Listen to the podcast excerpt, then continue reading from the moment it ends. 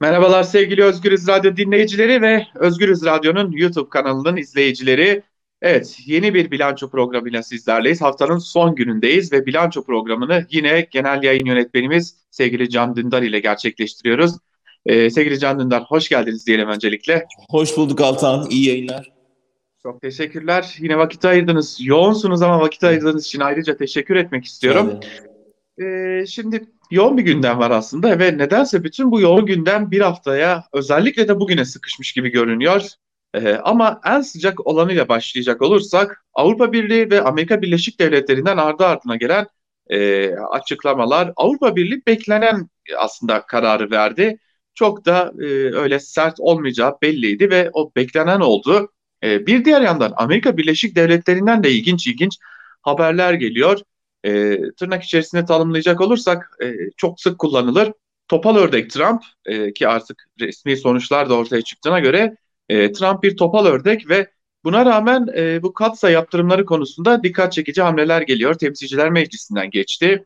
E, e, iddia ediliyor ki Trump da imzalayacak. Düşük e, seviyeli bu yaptırımları Trump da imzalayacak. Açıkçası sözü size vermeden önce bir acabayı da ekleyip değerlendirmenizi isteyerek sözü size vermek istiyorum. E, malum Trump'ın bir de e, hem Türkiye ile hem de Türkiye'nin iktidarındaki Cumhurbaşkanı Erdoğan başta olmak üzere AKP ile ticari ilişkileri, kişisel ilişkileri de var. Acaba Trump gitmeden önce, Biden da gelmeden önce daha düşük dozlu bu yaptırımlar yapılsın diye bir çaba harcıyor olabilir mi? Böylelikle kendi ticari ilişkilerini de koruyor olabilir mi? Tabii bir de Avrupa Birliği'ni değerlendireceksek Merkel'in varlığını değerlendirmeden geçmenizi, geçmemenizi isteyeceğim. Tabii şimdi aslında belki dinleyicilerimiz için şeye dikkat çekmek lazım.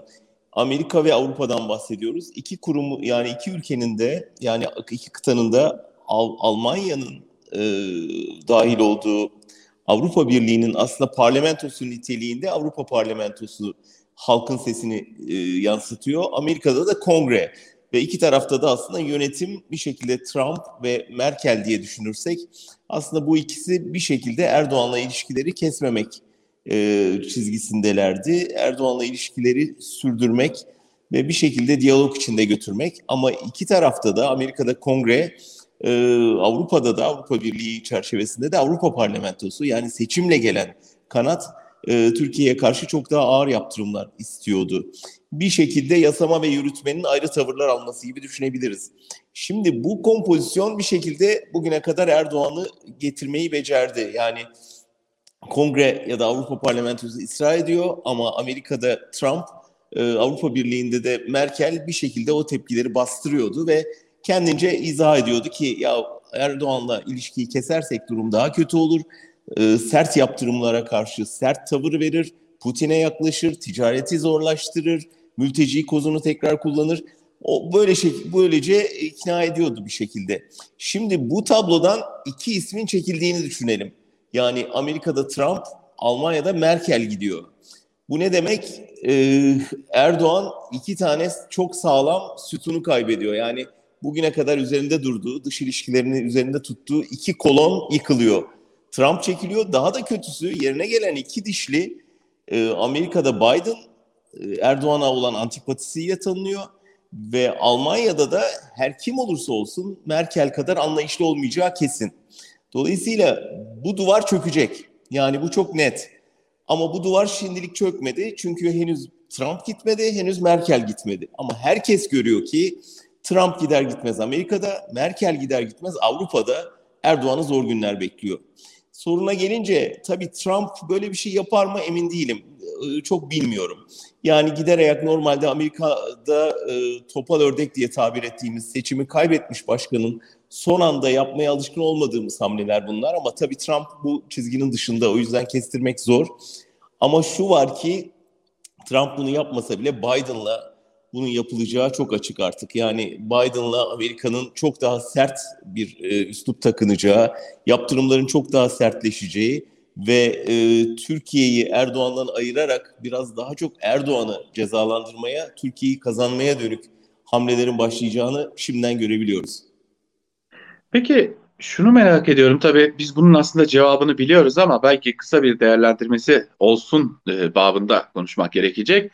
Tabii bu konu gündeme gelir gelmez bu yaptırımlar konusu hem ABD'den hem AB'den özellikle AB'den yaptırımlar konusu Avrupa Birliği ile ilişkiler konusu gündeme gelir gelmez bir reform söylemleri e, dönemine girdik. Kısa da sürdü. Belki AKP'nin en kısa reform söylemleri döneminden bahsedebiliriz. Öncelikle bunu söyleyelim. Bir gün, bir gün sürdü galiba.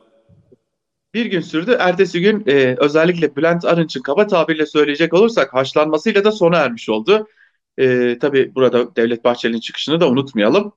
Şimdi bir diğer yandan e, bizim e, yerimiz Avrupa Birliği'dir gibi söylemler de geldi. Lakin e, sanırım onların da sonu geldi. Bizi ırgalamaz e, cümlesini de dün yeniden duyduk. E, bu taktiksel hamleler nereye kadar işe yarayacak? Yani şu ana kadar bir şekilde işe yaramışa benziyor. Çünkü neden? Yani kimse Erdoğan'ın reform yapacağını düşünmüyor. Ama şunu biliyorlar. E, ne yaparlarsa yapsınlar çok e, Erdoğan'ın canını yakmayacak. Daha doğrusu e, yapacakları hamle Erdoğan'ın canını yaktığı kadar kendi sermayelerinin de canını yakacak. Yani temel mesele zaten sıkıntı burada. Yani e, Erdoğan'a bir ceza vermek istiyorlar ama kendi ticari çıkarları da zedelenmesin istiyorlar. E, bu ikisi birlikte olmuyor. Yani hem e, biz Türkiye'ye yatırım yapmayalım ama o zaman bizim yatırımcılar e, bize baskı uygulayacaklar. E, Erdoğan gene mülteci kozunu oynamaya kalkışırsa kendi tabanlarında e, sorun çıkacak. Dolayısıyla öyle bir şey yapmaları lazım ki hem bir şey yapıyormuş gibi görünsünler Erdoğan'a karşı hem de e, sermayedarları ve tabanları rahatsız olmasın. O yüzden böyle bir ikircikli ne olduğu belli olmayan, çok da anlamlı olmayan soft, yumuşak yaptırımlar diye bir şey icat ettiler. Ne bunlar? Doğrudan hangi konudan şikayetçilerse mesela işte e, Türkiye'nin Akdeniz'deki faaliyetleri mi bunu yapan e, bürokratlara, siyasilere yönelik, şirketlere yönelik bir şey. E şimdi Altan bunları e, aslında o bürokratların, o şirketlerin yapmadığını, bütün bu kamu, bu bütün bu kararların arkasında Erdoğan imzası olduğunu sen ben biliyoruz da Avrupalılar bilmiyor mu? Yani o, o bürokratların kararıyla mı gidiyor o Türk gemileri oraya sondaj yapıyor ya da işte e, o enerji şirketleri mi buna karar veriyor? Çok komik bir oyun oynuyorlar. Yani bizim zekamızla alay edecek kadar komik bir oyun.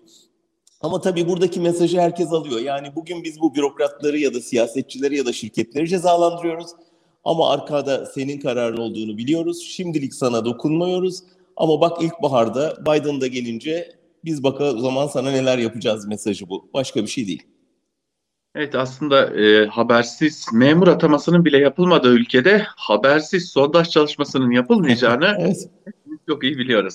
Şimdi Evet Avrupa ben... burada bir sondaj çalışması yaptı aslında Erdoğan'la ilgili ve e, eğer orada damarı bulursa orada daha derin kazacak. O zaman o damara gelelim biraz da. Ee, CHP Genel Başkanı Kılıçdaroğlu e, üzerinden belki bir takım değerlendirmeler yapmak gerekecek. Ee, Kılıçdaroğlu tam bir haftadır adından söz ettiriyor. Ee, tam bir haftadır tartışılıyor. Şimdi tartışmanın iki boyutu var. Bir, CHP Genel Başkanı Kemal Kılıçdaroğlu'nun benim tahminime göre AKP'lileri tırnak içerisinde orada alt etmek için kullandığı aday olup olmayacağını nereden biliyorsun gibi. Ki bana kalırsa e, çok da böyle e, o o zamana kadar düşünülmüş ben bunu söylerim diye söylenmiş bir söz değildi bu. Ki zaten CHP'liler de bunu çok açık bir şekilde söylüyorlar. İkincisi e, burada AKP'lilerin ve AKP'li gazetecilerin diyelim buradan bir tartışma yaratma çabası. Bu benim için çok daha dikkat çekiciydi. Çünkü CHP Genel Başkanı yanlış hatırlamıyorsam tam 1 saat 4 dakika konuştu. Ve o 1 saat 4 dakikalık bütçe konuşmasında e, garanti ödemelerini, kamu özel işbirliğine giden paraları kendisinin beşli çete olarak adlandırdığı AKP'ye yakın şirketlere yapılan ödemeleri ve vergi muafiyetlerini, e, yine buna dair şehir hastanelerini, karayollarını, havalimanlarını, bütçe harcamalarını tamamını eleştirdi. Döndü ve sonunda dedi ki bu bütçe haramzadelerin bütçesidir. Ki Kılıçdaroğlu e, bu, bu tarz sert konuşmaları çok nadir yapar. Ee, hani siyasi Türkiye siyasetinin aslında biraz da hep ilk ortaya çıktığında özellikle Kılıçdaroğlu çok kullanılmıştır. Gandhi'si olarak da bilinir. Sessizdir ama sinirlendiğinde de işte bu tarz konuşmalar yapar. Ee, benim anladığım Kılıçdaroğlu bir çıkış yaptı. Ee, bu çıkışı AKP tarafından e, canlı yayında verildi çünkü bir de çıkı, bu çıkış Türkiye'deki birçok kanal tarafından canlı yayınlandı ve orada AKP'nin tam da damarına dokundu. AKP'liler orada tartışmayı biraz da konuşmayı sanırım biraz e, göz ardı eder hale getirmeye çalıştılar ve böylesi bir cümle söylediler. Peki dönüp dolaşacak olursak sizce Millet İttifakı'nın adayı Kılıçdaroğlu olabilir mi, olmalı mı sorusunu çok kısa değerlendirmenizi isteyeceğim ama esas olarak Kılıçdaroğlu'nun bütçe konuşmasındaki o performansını nasıl gördünüz? Ben de tam senin gibi düşünüyorum Altan. Tamamen orada e, laf öyle geldi ve öyle dedi. Nereden biliyorsunuz dedi. Yoksa hiç planlanmış bir şey olduğunu ben de zannetmiyorum. Öyle bir niyeti olduğunu da zannetmiyorum. Öyle bir hazırlık olduğunu da zannetmiyorum. Türkiye'de önümüzdeki seçimlerde aday olması muhtemel 10 tane muhalif isim say desen ben ilk ona Kılıçdaroğlu'nu yazmam. E, çünkü birçok nedeni var. Yani dengeler ortada, toplumsal e, talepler ortada, kimin bu Erdoğan gibi bir rakiple yarışabileceği ortada. Ama sen, yine senin de dediğin gibi muhalefetin işine oradan yürümek geldi ve e, keşke Kılıçdaroğlu olsa diye biraz kendilerince baskı uygulayıp birkaç niyetleri var. Bir muhalefeti bölmek, iki daha kolay baş edebilecekleri bir adayı zorlamak, üç Kılıçdaroğlu'nu zor durumda bırakmak. E, bu yüzden oradan yürüdüler. Orada bir şey görmüyorum ama Kılıçdaroğlu'nun konuşması bence de önemliydi. Yani o Gandhi Kemal e, ılımlığını bir kenara bırakıp o gün sert çıkması toplumda e, bir beklentiyi karşıladı bence. E, çünkü bugüne kadar CHP sürekli müdafada oynayan, sürekli e, geri planda e, kendi aralarında pas yapıp bir türlü saldırıya geçemeyen bir takım görüntüsündeydi. E, ve Kılıçdaroğlu saldırıya uğruyor. Hiçbir tutuklu sanık yok. Sesleri çok cılız çıkıyor. Çakıcı gelip çakıyor. Buna karşı çok alttan alır görüntüdeler. Bir tür yaralanabilir, kolay üstüne gidilebilir. Ee, her şey yapılabilir parti görüntüsü almaya başlamıştı bu. Belli ki öyle bir taktik izliyorlardı. Yani biz germeyelim ortamı çünkü her gerginlik Erdoğan'a yarıyor diye. Ama bunun da giderek toplumda umut kesmeye ya ne yapılırsa yapılsın CHP'den ses çıkmıyor demeye vardığını fark ettiler ki Kılıçdaroğlu böyle bir e, çıkış yaptı. Onun planlı olduğunu düşünüyorum. Masaya yumruğu vurması vesaire zaman zaman Erday'ın önünde yapardı. E, hatta zaman zaman senkron sorunu olurdu. Yani masaya yumruğu vuruşuyla sesinin e, yükselişi aynı anda olması lazım. Bunlar tutmayabilirdi. Çünkü çok alışkın olmadığı şeyler e, bu tür liderlerin e, Erdoğan kadar sokak diline hakim değiller. Daha diplomatik dil kullanmaya alışkınlar. E, ama bunun planlı olduğunu düşünüyorum ben de. Sen bize biraz bütçeden bahset. Biz Özgürüz Radyo'da sayende bütçe yayınlarına başladık ama kamuoyunun ilgisi çok sınırlı gibi görünüyor. Evet, aslında ben öncelikle şunu tavsiye ederim. E, bütün izleyicilerimize, bütün dizley, e, dinleyicilerimize şunu özellikle tavsiye ederim. Lütfen günde bir saatlerini de olsa Meclis TV izlemeye ayırsınlar. Yani bunu yapamıyorlarsa e, Özgürüz Radyo e, bu görüşmeleri özet haline getirip e, yayınlıyor zaten ki cumartesi günü de yine yayınlayacağız. Ama ben bir küçük tavsiyede daha bulunayım e, hem izleyicilerimize hem dinleyicilerimize. Önümüzdeki günlerde e, İçişleri Bakanı Süleyman Soylu gidecek meclise.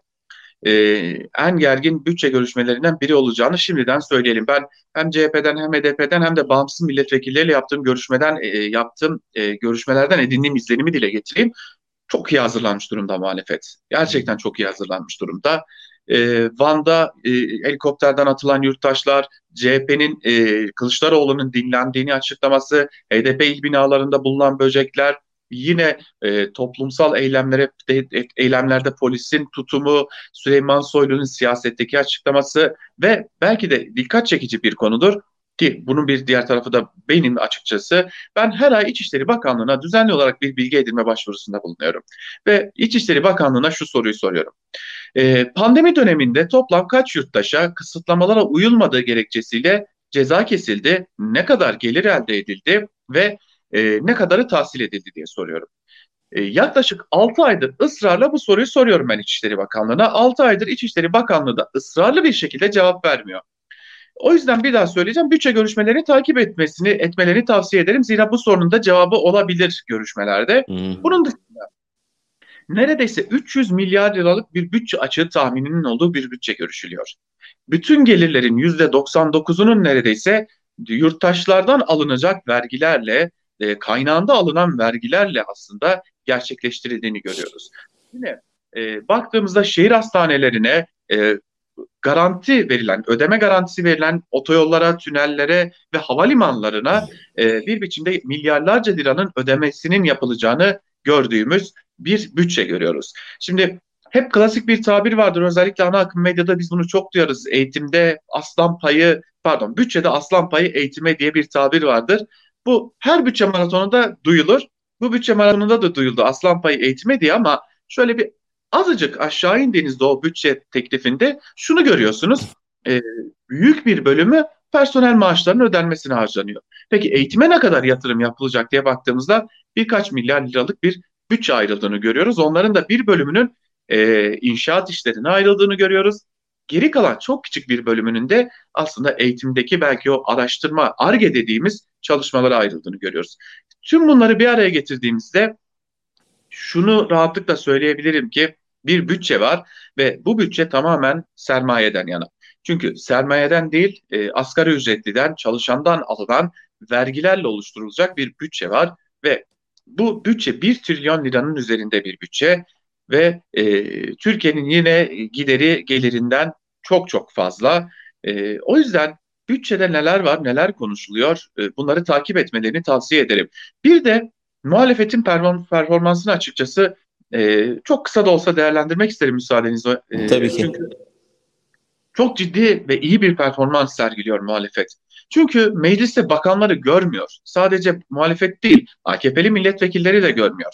Şimdi AKP'li milletvekilleri bakanları gördükleri için mutlu. Zira onlara iletmek istedikleri notları iletiyorlar. Bu aslında uzunca yıllardır böyleydi ama şimdi bu başkanlık sistemiyle birlikte biraz daha farklılaştı. Muhalefet de mutlu çünkü bakanlara sormak istedikleri soruları doğrudan doğruya soruyor ve bir tartışma ortamı e, yaratıyorlar. Bu önemli. Belki bir diğer parantezi de şuradan açmak lazım.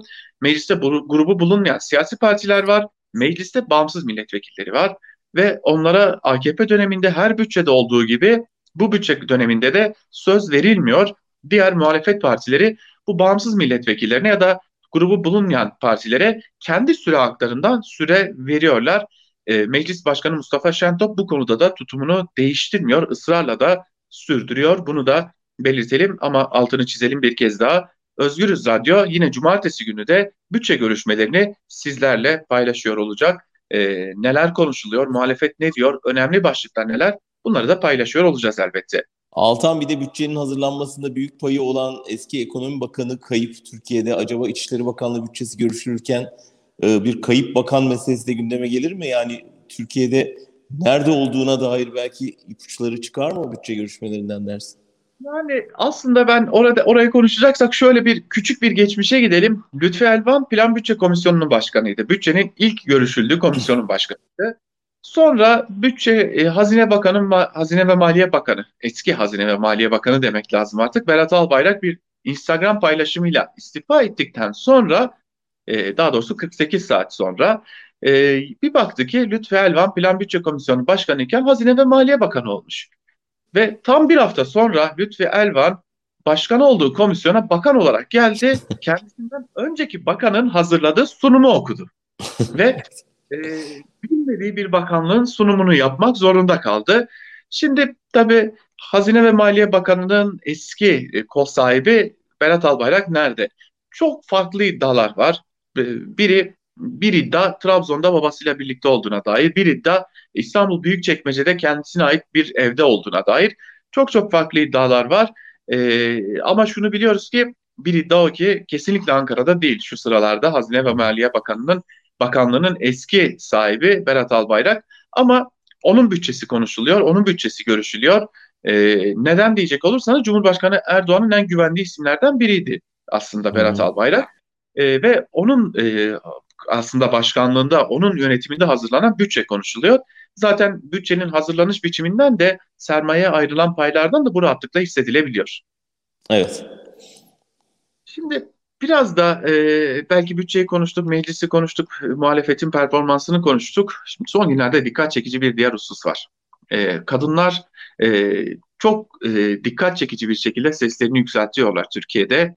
E, zaten Türkiye'nin herhalde en büyük iki e, muhalefet gücünden biri kadınlar. E, o hal döneminde sokağa çıkabilen tek güç aslında kadınlar.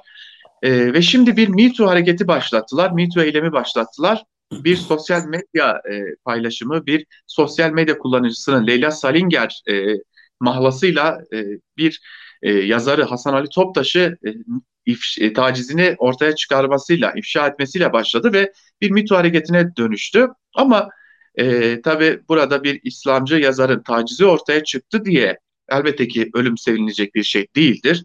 Lakin ortaya çıktı diye bir intiharı söz konusu. Hemen ardından da bu hareketi başlatan sosyal medya hesabının kullanıcısı e, ki ben de kendisini doğrudan tanıyorum arkadaşımızın e, neredeyse yine tırnak içerisinde terör soruşturmasından tutuklanacağı duruma getirilmiş durumda. E, ben kendisiyle az da olsa küçük bir bilgi aldım. E, gerçekten morali fazlasıyla bozuk çünkü e, kendisinin e, aslında Gülen cemaatiyle ilgili attığı bir tweetin farklı yorumlandığını, farklı yerlere çekilmeye çalıştığını da belirtiyor. Bunu da söylemiş olalım. Ama totalinde işin özünde kadınlar seslerini yükseltiyorlar e, sevgili Can Dündar. Siz ne düşünüyorsunuz? Evet kesinlikle aynı şeyi düşünüyorum. Amerika'da Me Too hareketi bence kadınların asırlık mücadelesinde bir dönüm nokta, önemli köşe taşlarından biriydi.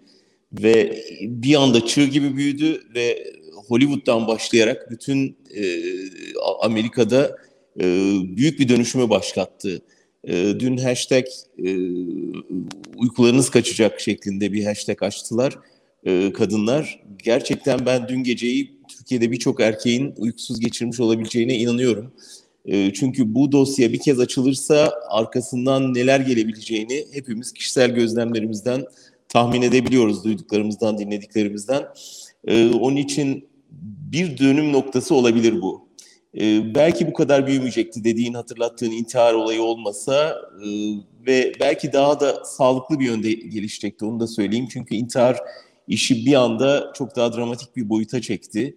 E, çünkü bunun ulaşabileceği en son noktayı biz en başta görmüş olduk gerçekten.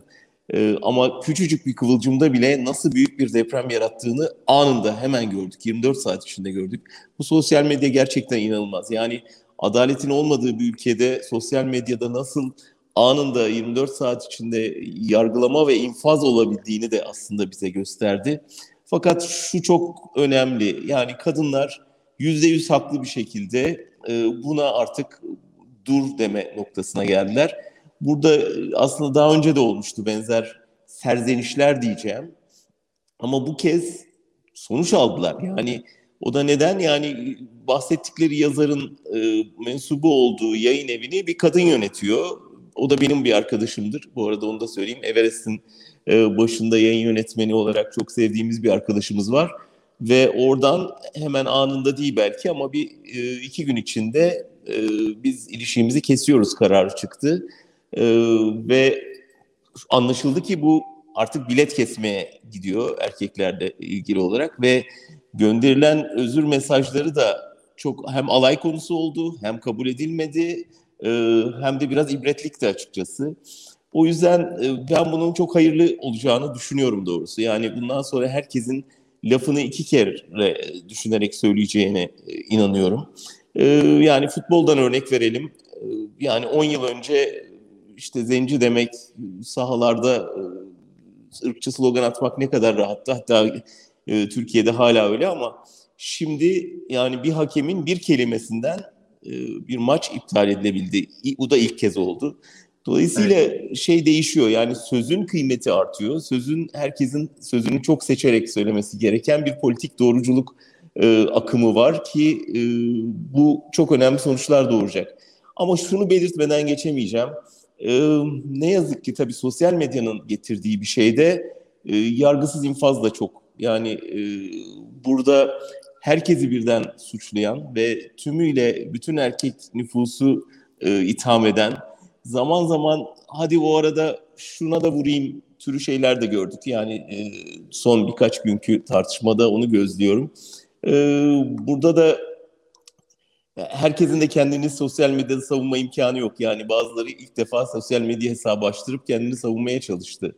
E, dolayısıyla bir şekilde bunu bu da ne yazık ki e, iyi bir gelişmenin e, işte zararlı sonuçlarından biri. Çünkü bizde yargılama da e, sosyal medyada yapılıyor. Tabii infaz da orada yapıldığı için orada yapılan infazın geri dönüşü olmuyor.